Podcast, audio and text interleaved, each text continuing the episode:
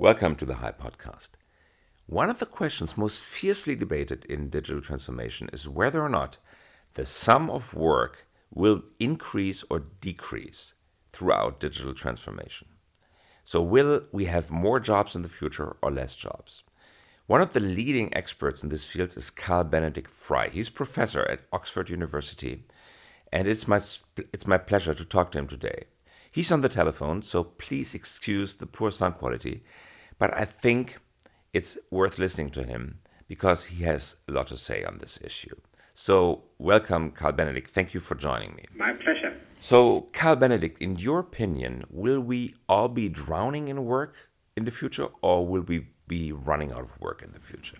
Well, I think we need to distinguish between the long run and, and the short run. So, the very long run, um, the demand for jobs is determined by two things. One is the uh, level of overall demand in the economy, um, and the second part to that is uh, whether that demand targets things that only humans can produce. Um, and my intuition is that there are a lot of things where human workers still hold a comparative advantage and will still continue to do so for the foreseeable future.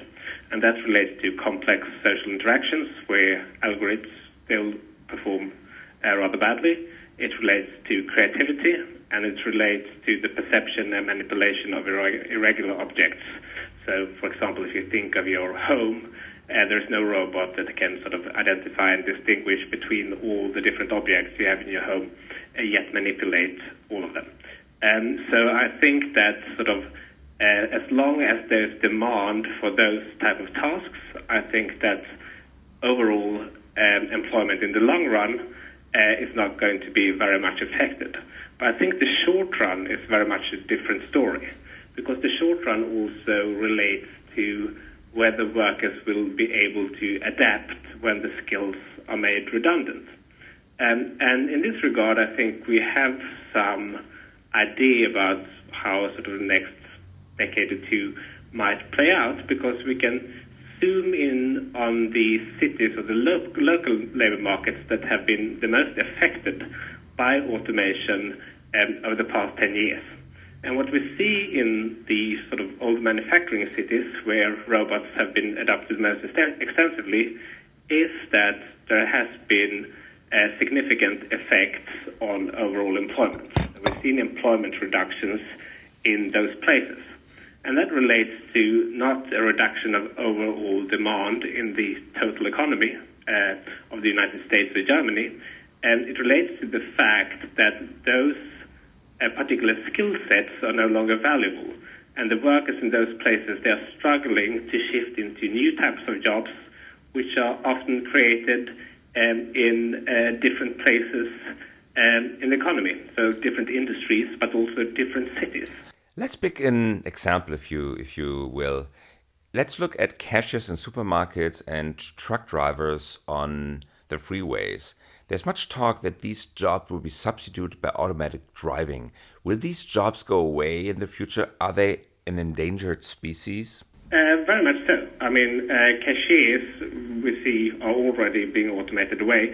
We haven't seen the main effects yet because, as we all know, this technology um, uh, is not entirely there yet, but many of these self-service checkouts uh, already perform pretty well.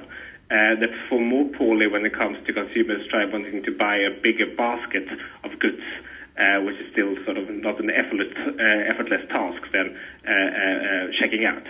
Um, when it comes to autonomous driving, I think the technology is basically already there when it comes to driving outside of city spaces. So long haul uh, trucking, for example, and I think we're going to see, mass displacement over the sort of next 10 to 15 years. And, and the effects of that, I would suspect, is going to be quite similar to the effects we've seen in manufacturing so far, which is that mainly prime-age men, which are also the ones that uh, uh, specialize in truck driving, have seen significant reductions in incomes, significant employment declines, and have failed often to adapt uh, in the labor market. And, and that's quite natural because when your job is automated away, your skill set, your career is made redundant, and you have to start from square one in something else. And what happens to local economies then when people lose, lose their incomes, then demand in that lo- local uh, local economy uh, is being reduced as well because people have less money to spend on local goods and services, uh, which also uh, uh, creates fewer employment opportunities for others. But we also see that entirely new jobs can emerge as new technologies are adopted in other cities. So if you think about two cities like Detroit and San Francisco, San Francisco have adopted by creating entirely new jobs in computing services uh, and high-tech industries, while, jo- while jobs have been automated away in Detroit. But the workers in Detroit haven't all moved to San Francisco uh, for various reasons, and many have been left unemployed in the local uh, economies. And as a result of that, we're seeing that employment is likely to continue to increase in the short run, but not necessarily in the long run. Your study, Carl Benedikt, which has been widely quoted and regarded worldwide, is predicting that roughly 40% of all professions will vanish through digitalization. So professions will simply go away. This has been misunderstood by some as jobs going away to that degree, 40%. But number of professions and number of jobs is not the same because old old professions could pick up uh, people and new professions could also uh, be invented. So when you do the comparison between professions disappearing and jobs disappearing, what's your read on that? Right, so um, first of all, our studies does not does not suggest that any job will disappear in the future. It's a, it's a simply an assessment of what's technologically feasible to automate over the foreseeable future. So uh, we make an assessment conditional upon sort of state-of-the-art computer uh, control equipment being available and relevant big data. And we simply ask the question, if we have those things uh, readily available, which is not always the case, in fact, in many ways it's rarely the case, um, which jobs and um, uh, are automatable over the foreseeable future. And it makes no attempt whatsoever at estimating the time frame over which those jobs could potentially uh, disappear. So we're simply making an assessment from a technological capabilities uh, point of view. It's not a prediction of the future um, as is usually suggested. And more importantly, as I alluded to, it says nothing about the net employment effect um, on the economy.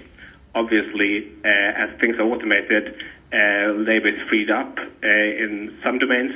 Uh, productivity creates more uh, demand, which opens up new employment opportunities elsewhere. So this is not a, a dynamic assessment; it's simply an assessment of what is feasible to automate at one given point in time. So, when reading all the studies available on the market, one sees that it's very hard to predict what the total effect of digitalization on the labor market will be.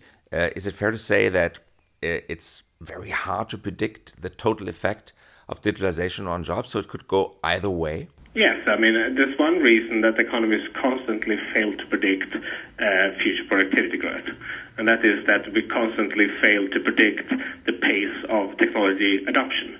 Uh, and in the end of the day, uh, it, uh, sort of the future depends as much on pace as it, as it does on scope. Um, and the reason that why we fail to predict the pace of change is that there are so many variables that determine technology adoption. If you think of autonomous driving, right? Legislation will be needed to accommodate a shift towards autonomous driving. There's no way of knowing when legislators are going to move to make that sort of uh, uh, feasible. We need to uh, assess uh, the relative costs between moving to autonomous driving and the wages of drivers uh, in the future to be able to predict the pace of change um, as well. Um, and that is something we need to do for you know many hundreds of technologies uh, that are potentially impacting hundreds of various occupations and industries throughout the economy. And there's no methodology for us to do that in a comprehensive uh, and meaningful way. And so that means that predicting, you know, the net employment impact of the future of productivity growth uh, is a very hard and difficult task, and sort of it lies in the nature of the task. There's no statistical methodology that allows us to do that in a comprehensive and meaningful way. So what you're saying, Carl Benedikt, is it's virtually impossible to predict what the overall effect on labor markets will be. But still, in public debate, there's a lot of fear, a lot of anxiety around this question. Many people actually fear that they're going to be put out of their jobs, and um, uh, this this worries them for understandable reasons.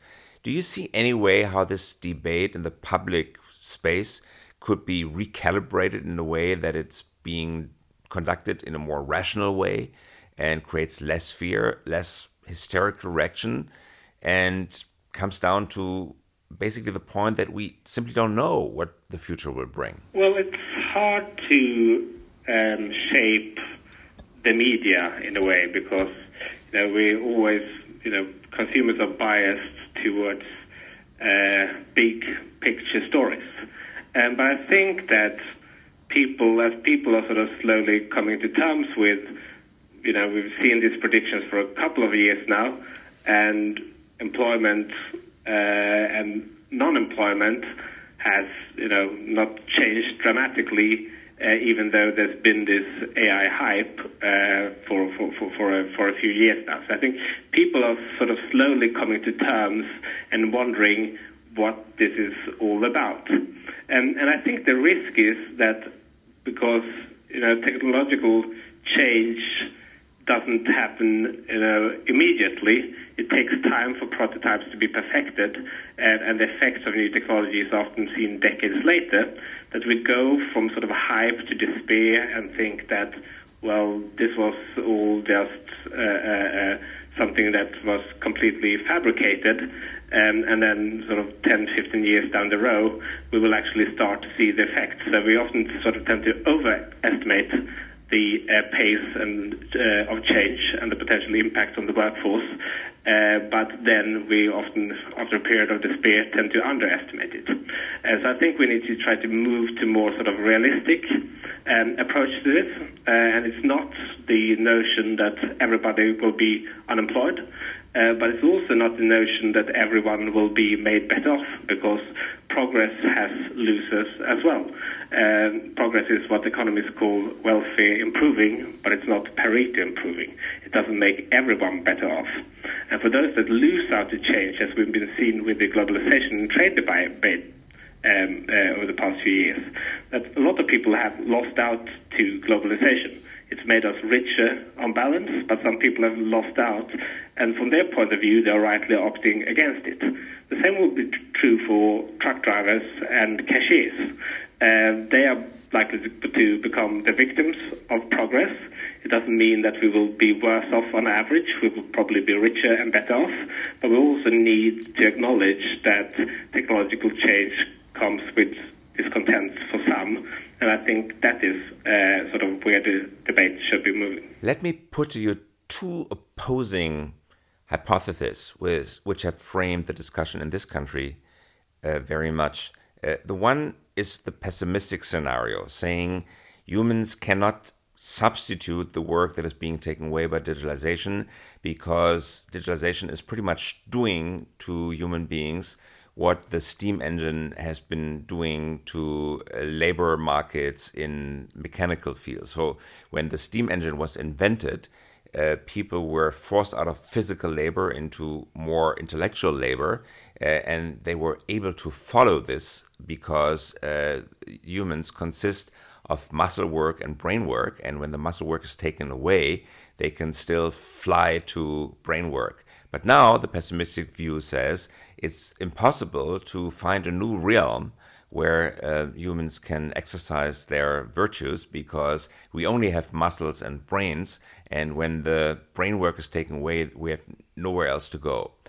The other, more optimistic, optimistic view holds that um, we have always in, in history invented new work and there's no way of predicting where it will happen but we have always been very very creative in creating new work and work will never go away. It will always be there, even though we have no idea in what kind of form it will appear.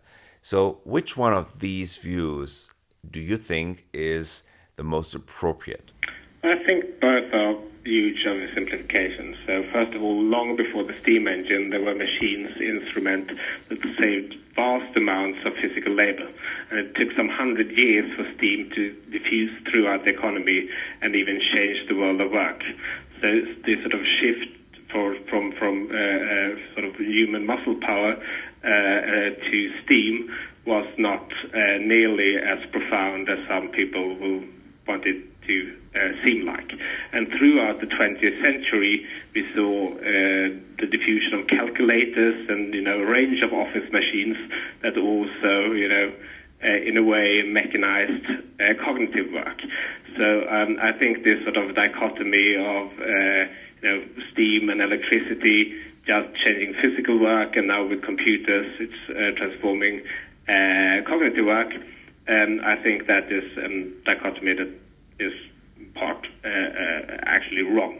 Um, um, but if we move to the sort of bigger question, which is yes, machines are able to perform a much broader set of tasks today than they were 100 years ago. It is also true that machines could have performed nearly everything that we did uh, uh, 100 years ago, but for some reason we still, you know, seem to be working today. Um, and that takes us to the second part uh, uh, of the dichotomy uh, you referred to earlier, which is that we always tend to create some new type of jobs and people shift into them and uh, will all uh, be fine somehow. Uh, which is also true, but also an oversimplification in the sense that what does it matter to the individual that new jobs are being created if that person doesn't have the skill set to work in those jobs. And I mean, if we take even sort of jobs that have uh, still exist but have changed enormously in the content, such as a bank teller, right? A bank teller back in the 1970s were just sitting at the bank telling currency. Uh, the job still exists today on paper, but today the bank uh, teller is a relationship manager at the bank branches. Uh, the job still exists, but it requires an entirely different breed of worker. So I think we need to move away from exactly these type of dichotomies and realize that technological change comes with, um, for some, painful transitions. Some will lose out in the process, even if new jobs are being created.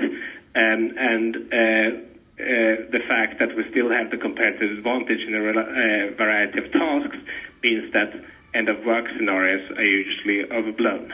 So we need to focus on the one hand to help workers transitioning in between jobs, which is hard, and we also need to realize that some people's uh, people are going to fail to adjust, and we need to think about things like wage insurance to make um, the financial downgrading that some workers suffer in the process uh, less harsh on them. Let's for a moment look at the individual level. We, we have talked about what will happen to society and the number of work, the number of labor, the amount of labor for the entire system. But let's look at the individual level. What chances do you see for the individual person adopting to this change? So, when your profession, like driving or cashier or whatever, is going to go away, and all members of your professions will be hit by this development. How can you, as individual person, react, react to that? Should you be in front of the wave? Should you sit it out? Should you wait?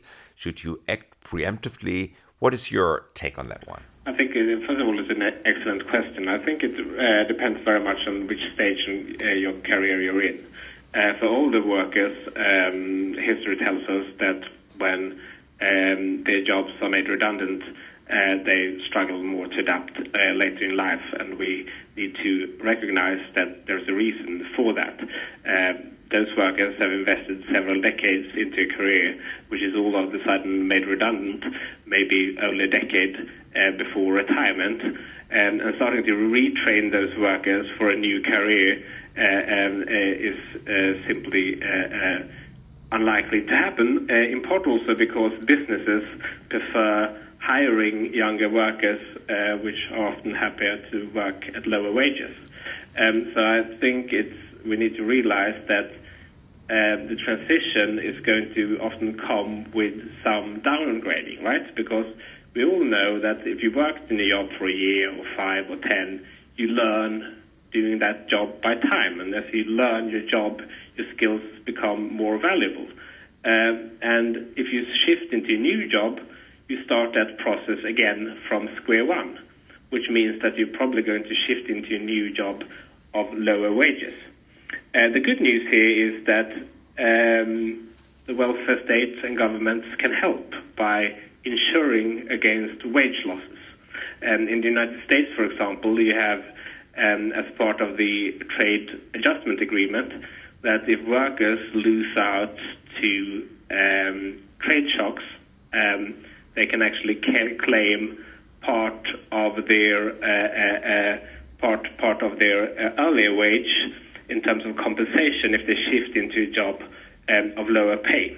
And there is no reason why that should just be confined to trade. We could apply that to technology as well, um, and we could help sort of counterbalance the negative financial effects that the financial downgrading is likely to have on large parts of the population through things like wage insurance. But still, even if society provides financial coverage for those who are being put out of work by digitalization, and even if they have a good living by receiving subsidies or transfer payments, they will still have a loss of sense in their life because they not feel like being used anymore, like being needed anymore. They they cannot go to work every morning. They uh, suffer from lack of social recognition. So, how to deal with these social effects of uh, digitalization when it hits in, when an entire industry is being transformed and many people are putting out of work? Well, I think, as you rightly point out, if you look at the empirical evidence, people that work are vastly more happier on average than people that don't work. And if you look at what has happened over the past hundred years, uh, we could have automated everything we did back in 1930. People decided to not to opt for more leisure, but they decided to opt for more income. That imbalance suggests that people find virtue in work, and it also suggests that we prefer income to leisure. Um, and on the basis of those two uh, findings, uh, we need to guide the policy. Um, the historical pattern has been that when people lose their jobs to technology, they don't necessarily drop out of the labor force, but they often downgrade into jobs of lower pay. Um, there's nothing to suggest that people are unhappier in the new jobs, although the transition can come with some psychological uh, pains. But uh, there is some evidence to suggest that over the first few years, they offer quite significant, uh, they, they, they suffer quite significant wage losses. And I think policy needs to focus on targeting those losses. There is no evidence to, suggest that the overall demand for jobs uh, is being reduced um, as new technology uh, is adapted. So we don't need to worry too much about whether there will be jobs around. What we need to be worried about is people suffering downgrading, uh, and that we can ensure against. Is it fair to say that the best strategy is to adopt very early, adopt new skills, and come up with a, a solution in your mind earlier than everybody else? So be ahead of the wave, surf in front of the wave, rather than being hit by the big transformation too late? Well, it's obviously, as you suggest, the best strategy to cope with this is adopt, uh, acquire new skills uh, that are valuable in the labor market. And that is often, uh, obviously, easier said than done. Uh, we all know that, you know, we're quite often absorbed by our jobs and then pursuing an education and updating our skills on side of that um, often uh, stretches, uh, you know, the, uh, the, time we have. Um, so um, for people that are employed in jobs that uh, we see um, are likely to become redundant uh, over the next decade, the best thing you can do is to update your skills and try to shift into a new job proactively uh, rather than uh, reactively. Um, but uh, at the same time, um, it's obviously not an option to go back to college uh, for everyone. So we need to be realistic about people's prospects as well. Do you think there's any profession that is totally saved and will never be touched by digitalization? and its members never being forced out of work by digital transformation? Well, I think that um, jobs that require very complex uh, social interactions, such as persuading people, negotiating, assisting and taking care um, of customers. And I think those jobs are very unlikely to vanish. I think they are very likely to change in the content and often change very uh, dramatically. But I think as long as uh, your job involves skills uh, um, uh, uh, that are social skills that are hard to automate, I think um, you're quite safe uh, for at least coming decades. Final question here, Carl Benedikt. Is what we are seeing today novel, novel in history? So has this never happened before? Is this totally new to uh, mankind? Or are we seeing just another form of technological transformation, something that falls into line with steam engine, ele electricity, and telephone? So totally novel or pretty much the same thing, but with different means. So not really something to worry about very deeply. Well, I mean, obviously the technology is different, but I think that's about it. Um, and I think we need to, when we you know compare that, that is very uh, interesting history, indeed. it's more Thank about finding the right episodes in history. Uh, when I think about our current time, I think tend to think more about the comparison with the first industrial revolution uh, where many of the economic trends we're seeing today persisted as well. So the labor sharing income was falling, productivity was initially quite slow uh, because the factory system was, in its early days, not uh, economical. Uh, wages were in decline and even falling. Um, um, prime-age men lost out to mechanization as their jobs were taken by women and children uh, in the factories. And so we see that there are a lot of similarities actually to the first industrial revolution. A lot of people lo- um, lost out to technological change, and they quite rightly uh, tried to opt against it as a result. Uh, we often sort of speak about Luddites to suggest that they were wrong. They were actually right in writing against the machines because they were displacing them in such numbers uh, that it was putting uh, pressure on their wages, and the new jobs that emerged were taken on by different breed of worker, namely women and children. Um, and what we see today is that large parts of the population which have lost out to uh, technological change are also opting for radical political change. Uh, our analysis suggests that uh, the last um, uh, presidential election in the United States has robot adoption in the United States not increased at all since the last election. Three key swing states which went to the Republican candidate for the first time since 1992, uh, which were Wisconsin, uh, Wisconsin, Michigan, and Pennsylvania, would have actually ended up in the hands of Hillary Clinton had it not been for robot adoption and people uh, uh, um, um, people who lost out to technological change, voting also for radical political change. So I think there are plenty of similarities with the first industrial revolution, um, and we should learn from those parallels. That is very interesting indeed. Thank you for joining me, Carl Benedikt. My pleasure. Thanks very much. Have a great day. And this is the High Podcast, and welcome back next week.